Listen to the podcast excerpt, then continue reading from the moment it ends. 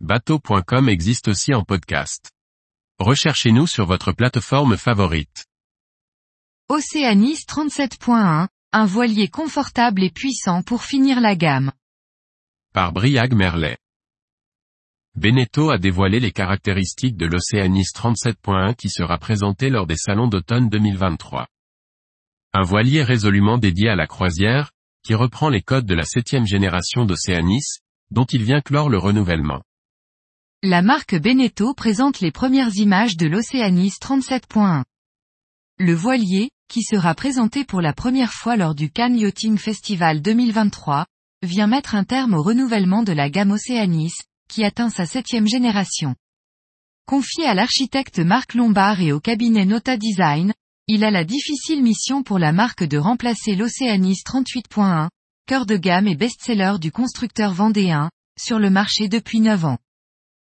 Si le nouvel Océanis n'introduit pas de révolution par rapport au dernier voilier lancé par le chantier, il reprend les points clés de la nouvelle génération. Le volume de coque au-dessus de la flottaison est maximisé jusqu'à l'étrave pour offrir le plus d'habitabilité possible.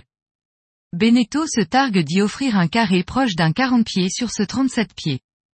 On y trouve une méridienne et une grande table pour 6 face à une cuisine en long. L'Océanis 37.1 est disponible en version 2 ou 3 cabines. L'espace est aussi extérieur, avec un cockpit long de 3 mètres, où les sièges de bar relevables dégagent entièrement l'accès à la plage arrière et à la plateforme de bain, de taille conséquente.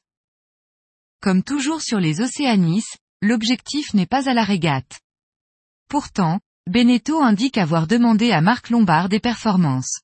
Deux versions sont commercialisées, une version standard avec foc autovireur et une offre First Line avec grand voile à corne et génois à recouvrement, permettant de gagner 22% de surface de voilure.